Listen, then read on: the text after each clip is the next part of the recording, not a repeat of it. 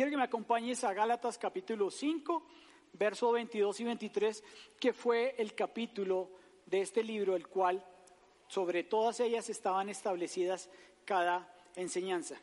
En cambio, la clase de fruto que el Espíritu Santo produce, ¿quién produce el fruto?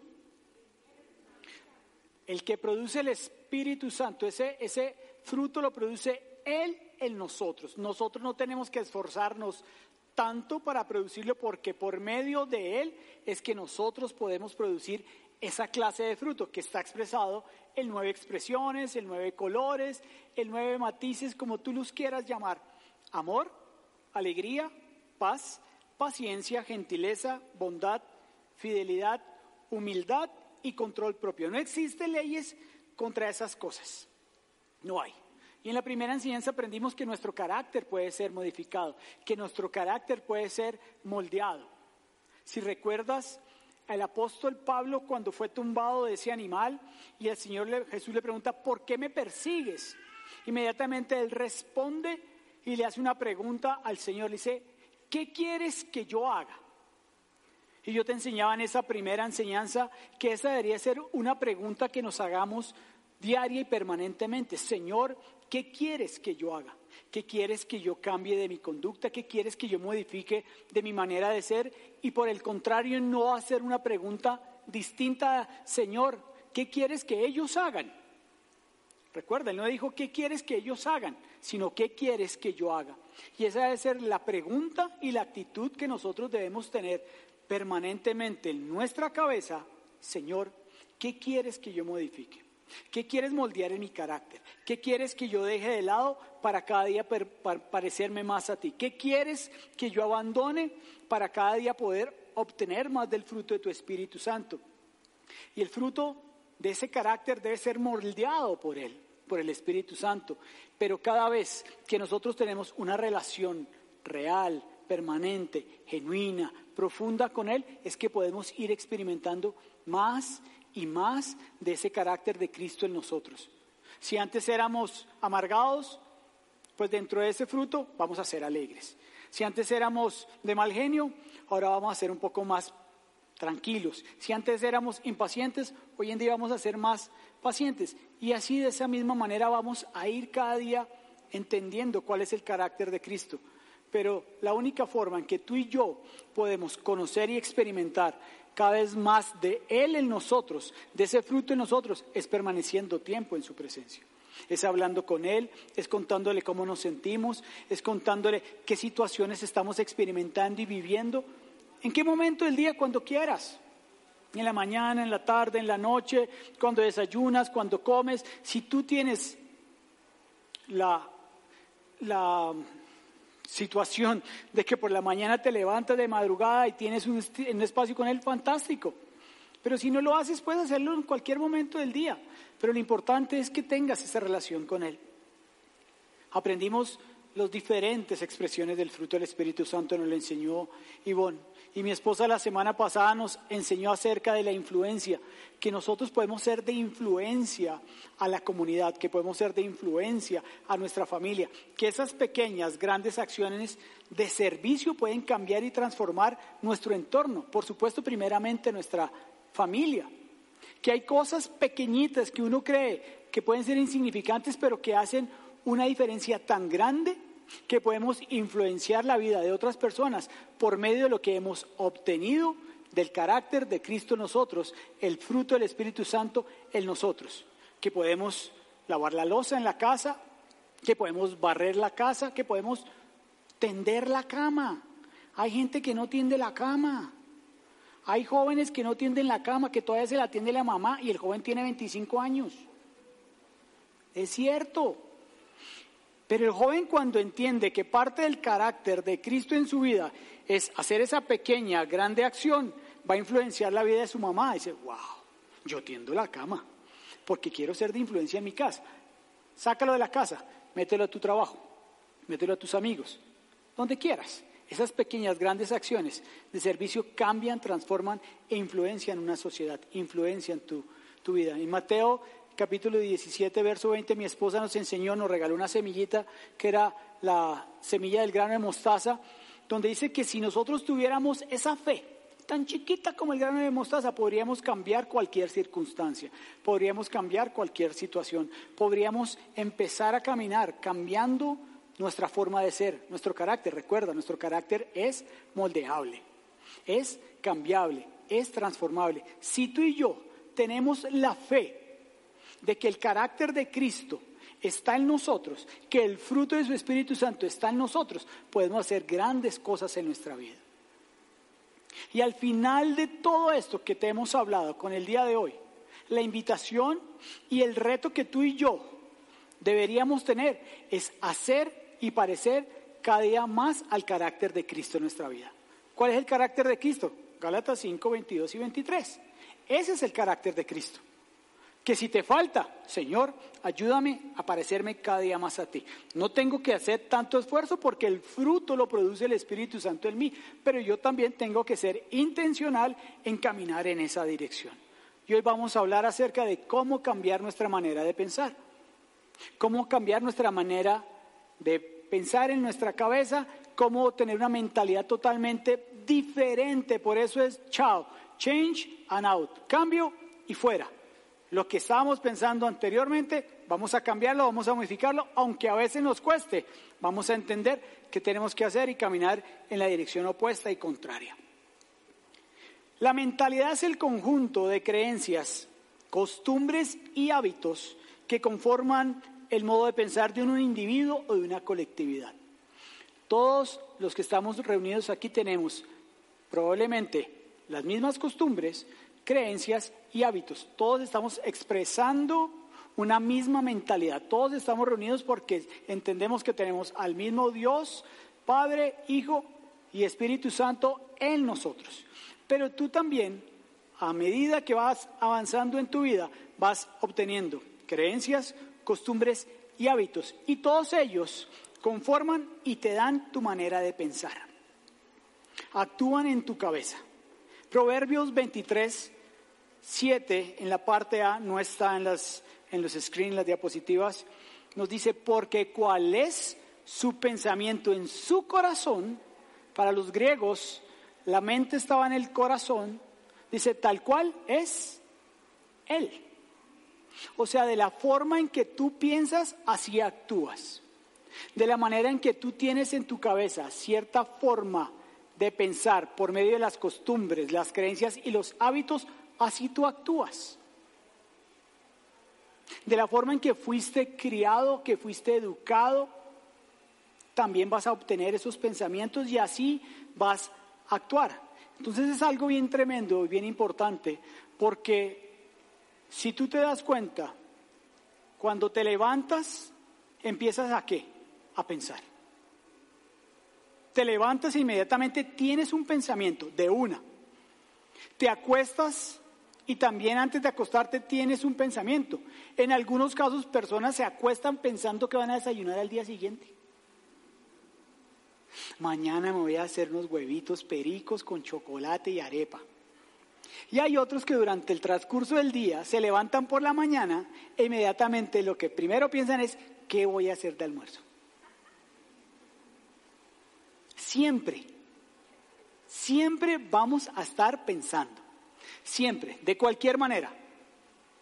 En ocasiones vamos a tener buenos pensamientos, en otras ocasiones no vamos a tener tan buenos pensamientos y en otras vamos a tener pensamientos muy torcidos, demasiado extraños. La Biblia nos enseña que nosotros tenemos la mente de Cristo. Imagínate, yo tengo la mente de Cristo. Pero si yo tengo la mente de Cristo, ¿por qué tengo pensamientos contrarios a los que seguramente Cristo no tendría? Y eso es parte de nuestro carácter, eso es parte de lo que hemos vivido, experimentado y que nos hemos permitido también que sea modelado y moldeado en nuestra vida. Pero cuando yo entiendo, digo, wow, yo tengo la mente de Cristo, de veras yo tengo la mente de Cristo, yo inmediatamente tengo que empezar a decir, yo tengo que cambiar mi forma de pensar, porque tal cual es mi pensamiento, tal cual es mi mentalidad en mi corazón, así soy yo. Y de esa misma manera tú vas a educar a tus hijos, si es que lo tienes, con su manera de pensar. Si tú le enseñas de alguna forma correcta o incorrecta, así va a ser su vida, así va a ser él. Yo te hago una pregunta, no solamente para ti, sino para tus hijos que vendrán más adelante o que ya tienes.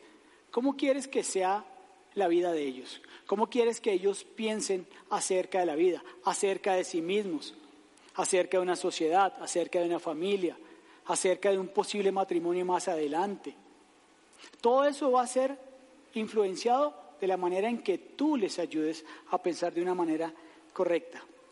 No sé si a ti se te han venido los mismos pensamientos que en algún momento de la vida se me han venido a mí, de pequeño a mi edad actual. Yo soy así y qué? A mí nadie me cambia. Yo soy así y qué? ¿Yo por qué tengo que cambiar mi manera de pensar? Porque ellos no cambian su manera de pensar. Si como yo estoy pensando y yo creo que es correcto, ¿yo por qué tengo que dar mi brazo a torcer? ¿Yo por qué tengo que cambiar mi forma de hacer las cosas? ¿O has tenido pensamientos contrarios de esta es la vida que me tocó vivir? ¿Ya qué voy a hacer? Soy más de malas que el de malas. Emprendes una, una, actividad, emprendes un trabajo, entras a un lugar, emprendes un trabajo, un negocio de pronto no te fue bien y dices, yo sí que soy tan de malas. Y arranca una cantidad de pensamientos en nuestra cabeza de derrota y de frustración.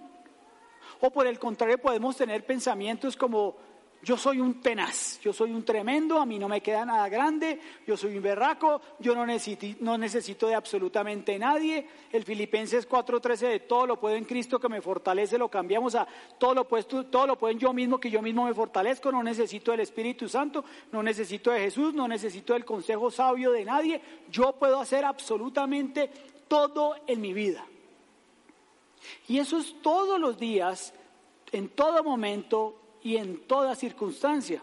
En este momento estás pensando, ese man tiene razón. Yo he pensado así de mi vida. Yo he pensado incluso que no tengo valor. Yo he pensado incluso que no soy bueno para nada. O lo contrario. Eso que está diciendo ese man en mi pensamiento, yo lo puedo lograr todo. Soy un sobrado. Yo no necesito de nadie. Todos los días pensamos de esa forma pensamientos de debilidad, de egoísmo, de derrota, de fracaso, de altivez, de orgullo, de soberbia. Pero siempre, siempre, aquí, en esta cabecita, va a haber un pensamiento. Siempre. Lo que yo te quiero enseñar el día de hoy es algo que tú ya sabes que tienes que hacer, pero que muchas veces se nos olvida. Y quiero que me acompañes al libro de Lucas, al capítulo 15 esta historia es conocida por algunos, probablemente por algunos otros no. Sin embargo, yo te la voy a leer y es la historia del hijo pródigo. Aquí vamos a ver a este joven, a su padre y a otras personas, pero que no los voy a nombrar dentro del relato, que siempre estuvieron pensando. En todo momento y en toda circunstancia estuvieron pensando. Pero nos vamos a dirigir más hacia este joven, hacia el hijo pródigo. Lucas 15, 11, 24. Para ilustrar mejor esta enseñanza, Jesús les contó la siguiente historia. Un hombre tenía dos hijos. Entonces aquí ya vemos a tres personas, un hijo mayor, un hijo menor y un hombre. Tres personas con tres pensamientos totalmente diferentes, en la misma circunstancia, teniendo diferentes posiciones. El hijo menor le dijo al padre, imagínate, el hijo menor le dijo al padre, cuando le dijo al padre muy seguramente, días atrás u horas atrás, él se había puesto a pensar, ¿qué le voy a decir a mi padre? Ahí empezó el hombre a cavilar en su pensamiento. ¿Sabe qué? Usted de pronto ya está entradito en años, de pronto su merced se muere y parte mi herencia, entonces ¿quién me la va a entregar? Yo más bien prefiero tener una vida diferente, yo ya estoy cansado viviendo en este lugar, yo quiero tener algo distinto y empezó a pensar. Y se llenó de valor y fue y le dijo al padre, quiero la parte de mi herencia ahora, antes de que mueras. Entonces el padre accedió a dividir sus bienes entre sus dos hijos. Aquí vemos ahora el pensamiento del padre. ¿Será que le entrego la herencia? ¿Será que no se la entrego? ¿Será que si se la entrego se la malgasta? ¿Será que si la entrego va a hacer buenas inversiones? ¿Será que va a hacer cosas equivocadas con eso? Él empezó también a pensar y finalmente vemos que él accedió a entregar la herencia a sus dos hijos, dividió sus bienes entre sus dos hijos. Pocos días después, el hijo menor empacó sus pertenencias y se mudó a una tierra distante. Pasaron unos días, pocos días, tres días, una semana, no sé cuántos días, pasaron pocos días.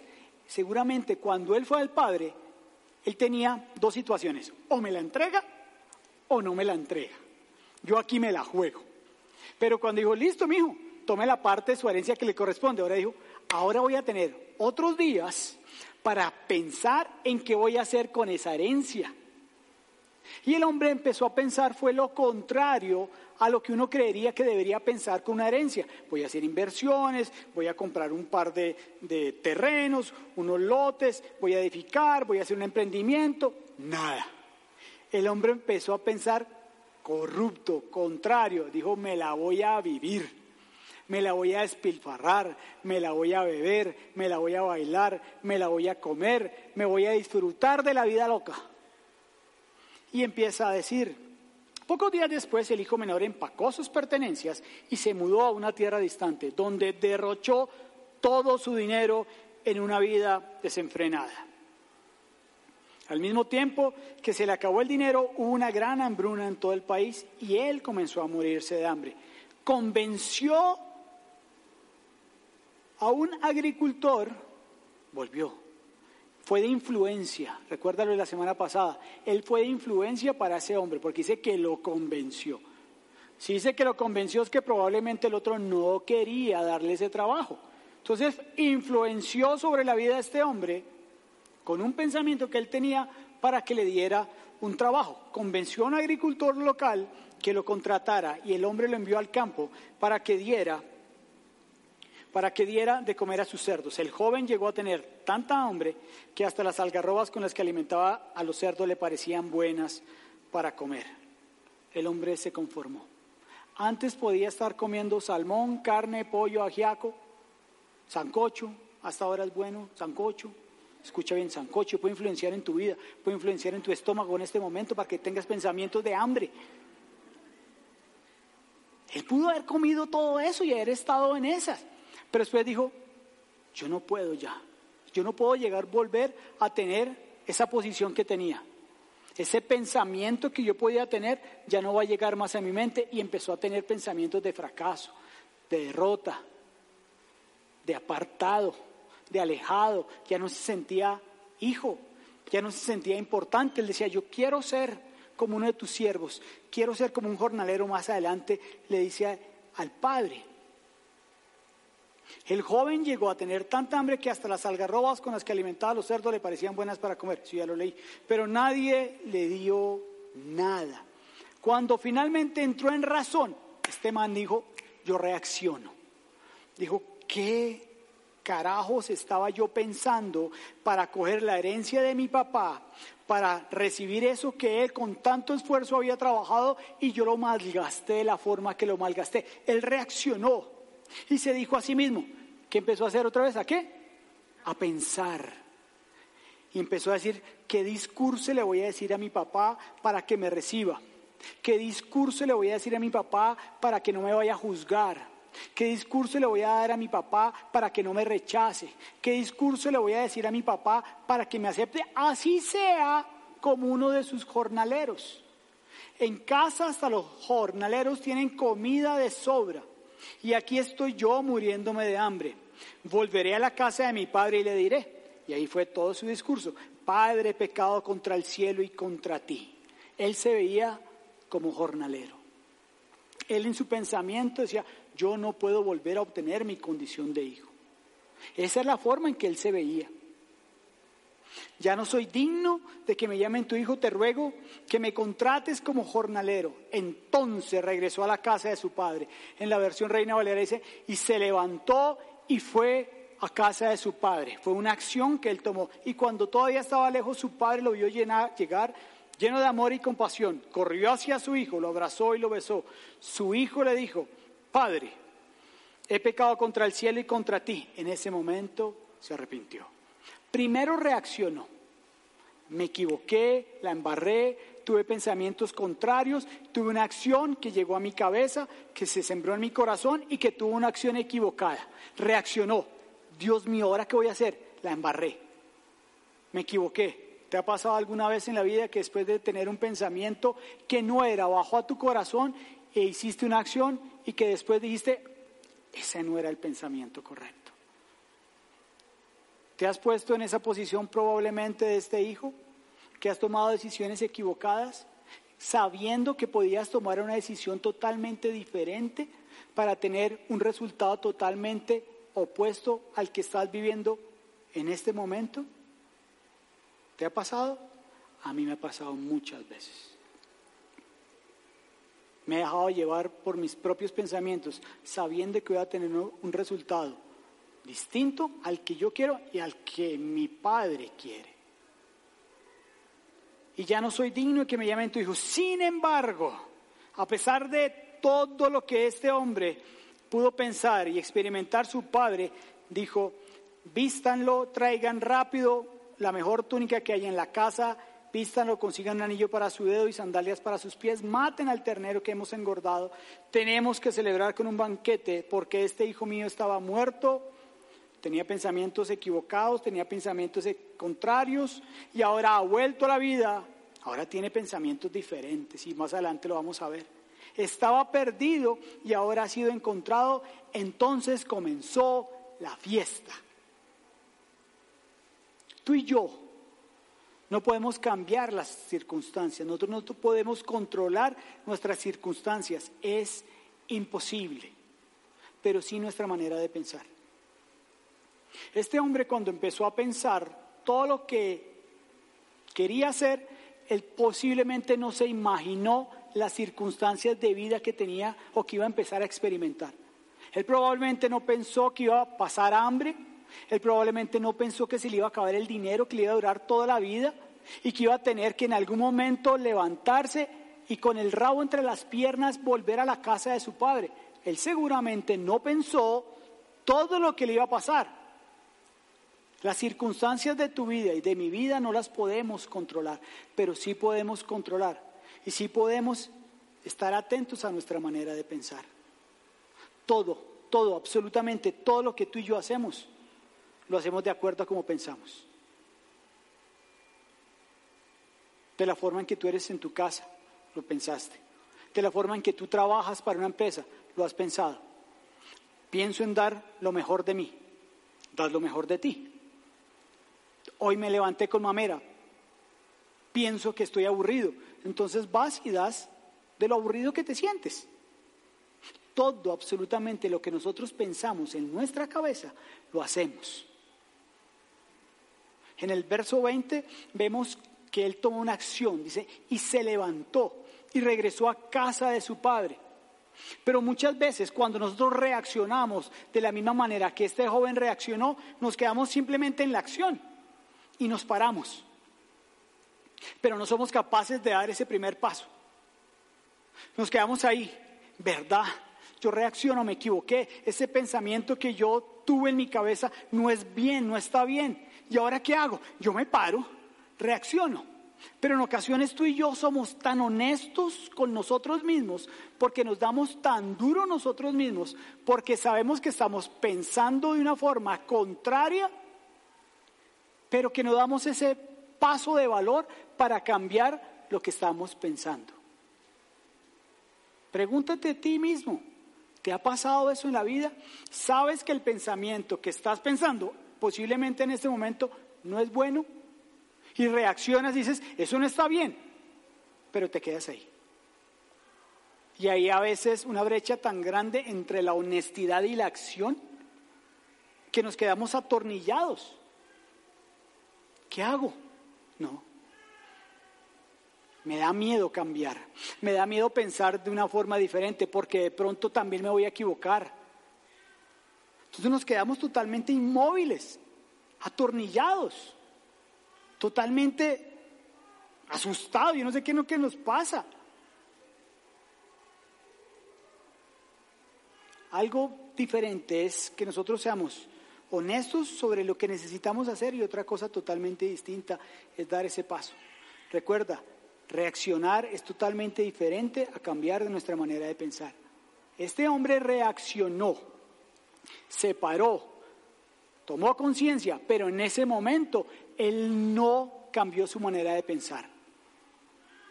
Tú y yo podemos reaccionar, pero nos podemos quedar tal cual y como estamos. No damos ese paso, no nos arriesgamos. Y tú te puedes preguntar, ¿yo qué puedo hacer para dar ese paso? Porque estoy viviendo y experimentando esa situación en mi vida. Como dijo, le dijo Elías al pueblo en Primera de Reyes capítulo 18, ¿hasta cuándo? ¿Hasta cuándo estaréis entre dos pensamientos? ¿Hasta cuándo les dijo? Si Dios es Dios, pues alaben a Dios. Pero si Baal es Baal, pues ese es su Dios. ¿Cuántas veces no hemos estado entre dos pensamientos? Esto es lo bueno, esto es lo malo. Esto es lo correcto, esto es lo incorrecto. Pero nos quedamos ahí y somos honestos con nosotros mismos. Decimos, esto yo lo tengo que cambiar. Esta manera de pensar que yo tengo la tengo que modificar. Pero nos quedamos en la acción, en dar ese paso, en caminar, en quitarle sus tornillos al piso que están ahí sobre nuestros pies y decir, dale, cambio. No me voy a quedar entre dos pensamientos. Voy a tomar la decisión y el pensamiento correcto y adecuado. Romanos capítulo 12, versículo 2 nos enseña nos dice, no imiten las conductas ni las costumbres de este mundo. Más bien dejen que Dios los transforme en personas nuevas al cambiarle la manera de pensar. Dios no te obliga. Más bien dejen que Dios, mira que es una invitación. El que tiene que tomar la decisión soy yo de cambiar de manera de pensar. Pero cuando yo tomo la decisión correcta de pensar de la forma que Él me invita aquí yo tenga, por medio del carácter de Cristo en mi vida, por medio del fruto del Espíritu Santo en mi vida, voy a tener una consecuencia. Tú y yo vamos a tener un beneficio que dice personas nuevas al cambiarles la manera de pensar. Vamos a ser personas diferentes. Si eras impaciente, vas a ser paciente. Si eras mal geniado, no vas a ser mal geniado. Si te faltaba amor, te vas a convertir en una persona amorosa. Si no eras bondadoso, vas a empezar a experimentar la bondad en la vida de otros. Cuando nosotros permitimos que Él sea el que nos ayude a cambiar de manera de pensar, no amoldarnos a lo que el mundo nos ofrece, a lo que las malas conversaciones, cuando nos sentamos con X amigos o amigas, nos pueden llegar a influenciar y a tener un pensamiento equivocado y dañino, no solamente para mi vida, sino que yo lo puedo llevar y traer a mi casa, a mi hogar, a mi matrimonio, se lo puedo transferir a mis hijos, se lo puedo también llevar a mis compañeros de trabajo, de estudio. Se dice, no se amolden, no imiten la conducta, más bien decidan bien y permitan que yo les ayude a que sean las mejores personas. ¿Cómo? Por medio del cambio de mente entonces entenderán o aprenderán a conocer la voluntad de Dios para ustedes, la cual es buena, agradable y perfecta. Este es un pasaje que probablemente también hemos pasado, hemos estudiado, lo has leído, probablemente no. Entonces todos decimos, ¿cuál es la voluntad de Dios? Y muchas veces repetimos, la voluntad de Dios es buena, agradable y perfecta. En nuestro intelecto lo logramos entender en nuestra capacidad humana y racional logramos entender, porque lo hemos escuchado muchas veces, que la voluntad de Dios es buena, agradable y perfecta. Pero hay una diferencia grande, porque en ocasiones lo podemos saber, pero no lo podemos estar experimentando. Es muy distinto entender a empezar a experimentar. Y ese experimentar proviene cuando nosotros le decimos al Espíritu Santo, yo te quiero conocer más. Yo quiero pasar más tiempo contigo. Yo quiero que el carácter de Cristo cada día en mi vida sea más real, sea más verdadero. Yo quiero que todos los frutos de ese Espíritu Santo cada día se active más y más en mi vida. No solamente que quede en que es la voluntad de Dios buena, agradable y perfecta, sino que verdaderamente empieces a brincar por dentro, que verdaderamente empieces a experimentar por dentro que, realmente empieces a comprender que esa buena voluntad de Dios se va a dar y se va a empezar a experimentar en el tiempo en que tú permanezcas en comunicación con Él. Que le digas, Espíritu Santo, te anhelo. Espíritu Santo, te necesito. Espíritu Santo, te deseo. Espíritu Santo, me equivoqué en esto. Espíritu Santo, ayúdame a cambiar esta manera de pensar. Este pensamiento en mí es contrario a lo que yo sé que tú quieres, pero que sea de acá, de adentro, no solamente con el intelecto. No solamente con nuestra vieja manera de pensar esa transformación de nuestra mente, esa nuestra transformación de nuestro carácter solamente proviene cuando nosotros disfrutamos plenamente de Cristo en nuestra vida. Juan 1.16 lo dice, que de toda su plenitud, de todo lo que es Cristo, nosotros recibimos gracia sobre gracia, plenitud, carácter, fruto del Espíritu Santo. No hay una manera diferente, no hay algo distinto. Proverbios 4, verso 23, sobre todas las cosas, cuida tu corazón, cuida tu mente. ¿Acuerdas? No estaba en las diapositivas Proverbios 23, 7. Aquí nos habla de nuevo del corazón. Sobre todas las cosas, cuida tu mente. Y fíjate, porque este determina el rumbo de qué? Pregunta, suelta. ¿Cómo quieres que sea tu vida? ¿Cómo proyectas tú tu vida hoy, en un futuro mediano y en un futuro lejano? ¿Cómo proyectas tú el futuro de tus hijos? Bueno, que el rumbo de tu vida sea bueno, que el desenlace de tu vida, cuando ya estemos en las últimas, podamos decir, yo determiné el rumbo de mi vida de acuerdo a mi manera de pensar y también determiné el rumbo de mi familia por mi manera de pensar, porque yo fui de influencia para ellos por medio de la relación que yo tuve con el Espíritu Santo, porque decidí ser una mejor persona, porque tengo la mente de Cristo, porque en mí está el fruto del Espíritu Santo y porque yo anhelo al final del ejercicio de mi vida ser como Él, ser como Jesús no ser como mi papá, yo no quiero ser como mi mamá, yo no quiero ser como el profesor de gimnasia, yo no quiero ser como el influencer, yo no quiero ser como el presidente, yo no quiero ser ni como esposo ni como mi esposa. Yo quiero parecerme cada día más a Cristo. Esa es la influencia que nosotros tenemos que recibir todos los días. Es algo que nosotros tenemos que, que caminar, que dirigirnos hacia esa dirección el rumbo de nuestra vida, el rumbo de tu vida está por medio de la forma en que tú piensas, de que tú actúas. Si tú tienes pensamientos contrarios a tu propia voluntad y por supuesto a la voluntad de Dios, vas a tener y vas a sufrir consecuencias tristes y dolorosas. Probablemente en este momento las estás experimentando, no lo sé. Yo las he experimentado porque yo he tenido pensamientos opuestos a lo que realmente quisiera hacer. Y he recibido una cantidad de cosas difíciles para mi vida por torpe, por testarudo, porque quería ir a un rumbo bueno y tomé un pensamiento contrario y me dirigí hacia otro lado.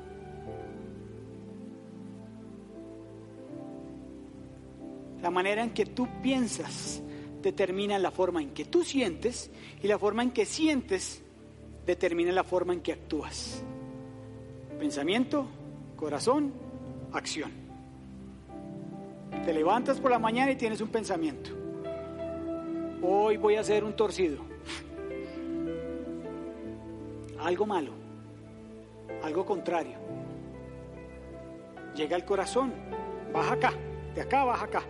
Inmediatamente tú actúas. O lo contrario. Voy a levantar esa pequeña gran acción mi vida, buenos días, ¿cómo estás de bonita? Aunque esté recién levantada ella o él, pero es una pequeña gran acción de servicio que cambia y transforma tu casa. Hijo mío, qué rico es verte, a pesar de que el chino de un desorden el hijo de madre. Me agrada verte por la mañana y sentarme contigo a desayunar. Eso puede determinar el rumbo de vida de una persona y de la mía propia, en mi manera de pensar.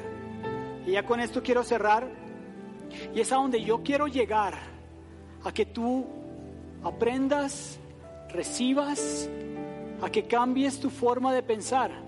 Pero mira lo que le pasó a este joven, que tomó un pensamiento contrario, equivocado, que dejó de verse como hijo, que empezó a ser jornalero, que dejó de comer, de comer el salmón, la hamburguesa, la carne, el sancocho, el ajiaco, la, la, la carne la sobrebarriga con papa chorreada, el calentado, los frijoles. Dejó de pensar y experimentar esto. Dijo, ya no sirvo para nada.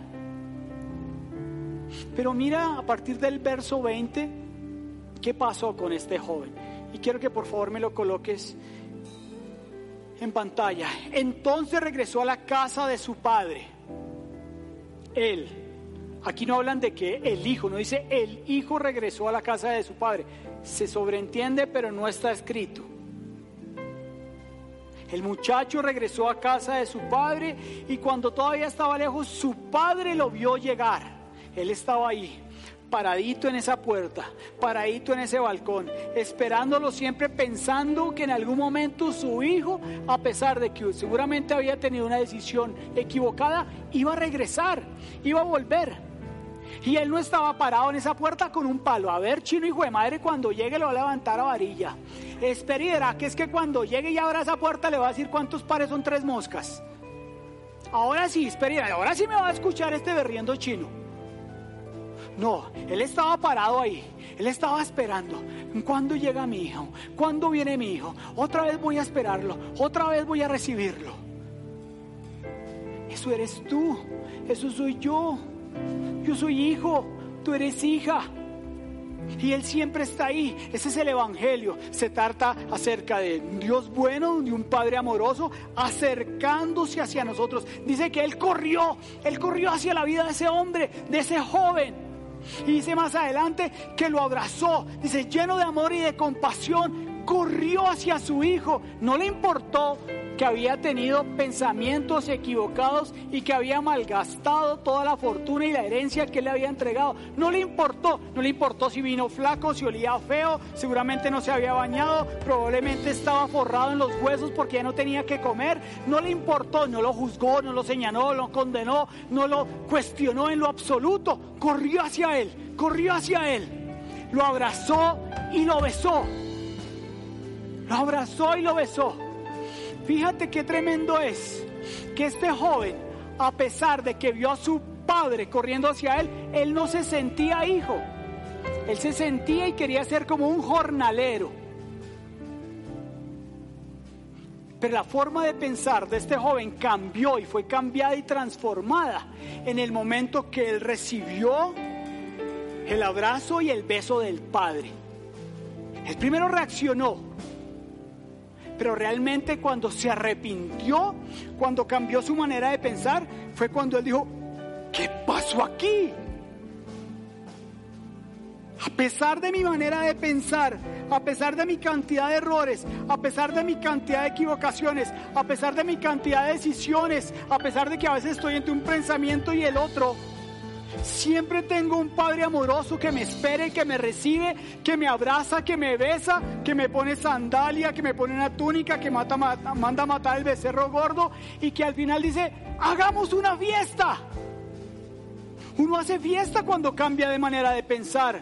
En el cielo hay fiesta cuando un hijo se arrepiente. En el cielo hay fiesta cuando las personas comprendemos y entendemos que tenemos un Padre amoroso. Que a pesar de nuestras embarradas, Él siempre está ahí parado en esa puerta. No con un garrote, sino con un brazo, con, un corazón lleno de amor. Aquí es a donde yo quería llegar.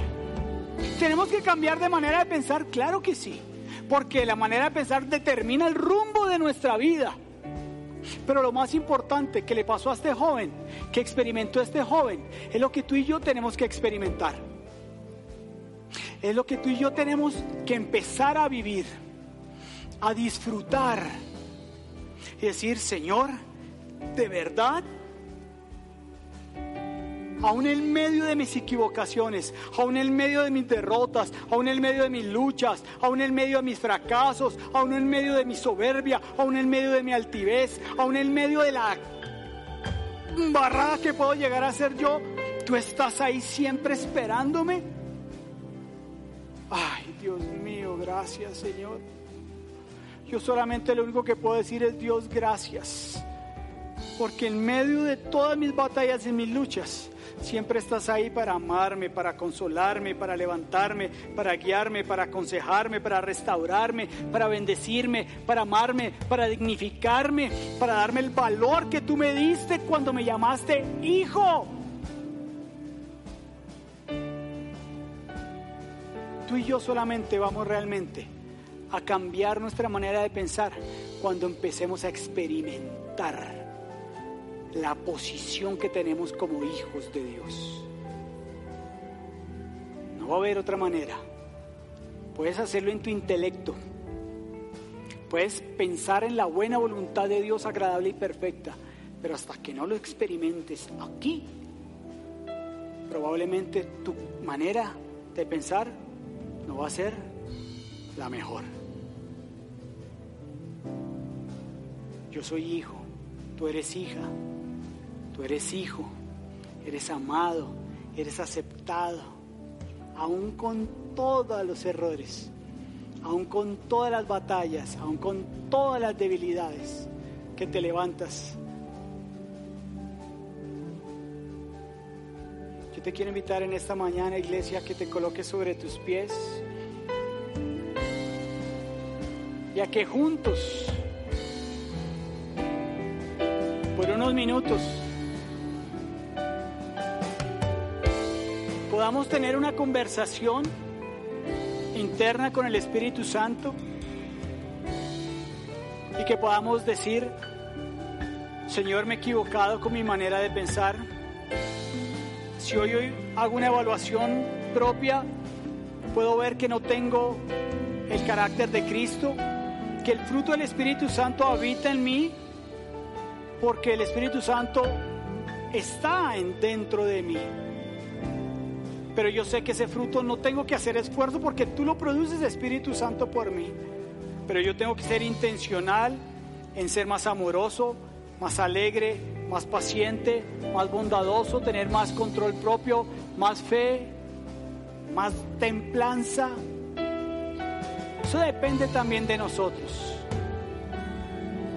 Y aún también tenemos una manera a veces complicada de pensar. Somos tercos y testarudos.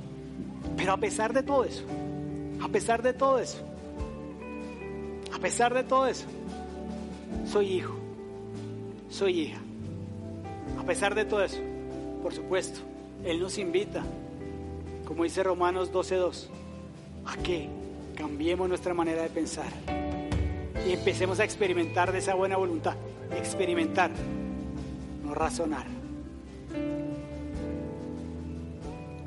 Yo sé que tú y yo nos sentimos hijos, pero no a veces no nos permitimos experimentar ese amor tan grande, ese amor tan real, ese amor único Probablemente en tu casa tu papá, tu mamá, tu esposo, tu esposa no te dicen te amo o no te valoran como eres.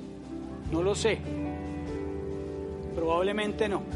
Probablemente a ti en tu corazón te cueste trabajo decirlo con tus labios a tu esposa, a tu esposo o a tus hijos. Te amo. Cuando entendemos nuestra posición como hijos, eso va a cambiar, eso va a transformar nuestro corazón. Y voy a poder ir más fácilmente a decirle a mi esposa, mi vida, te amo. Porque ella probablemente lo entiende y sabe que yo la amo. Pero hay una gran diferencia cuando yo le digo, mi vida, te amo. Ella lo va a empezar a experimentar. Cuando vas a tus hijos y les dices, te amo, hijo mío, eres maravilloso, eres valioso, eres inteligente, eres importante. No eres un bruto, no eres un bueno para nada. Te amo, hijo. Esa manera de pensar cambia de la misma manera que le cambió a este joven. Cuando permitimos y experimentamos de ese gran amor. No hay otra manera. No hay otra. De mi parte, como dice esta canción, solo quiero adorar. Solo quiero cantar Solamente quiero tener mi mirada en el que reina sobre mi vida, sobre mi casa, sobre mi hogar, sobre mi matrimonio, sobre mis hijos, sobre mis finanzas, sobre mi salud. Allá donde yo quiero mantener mi mirada y experimentar de ese amor, de nadie más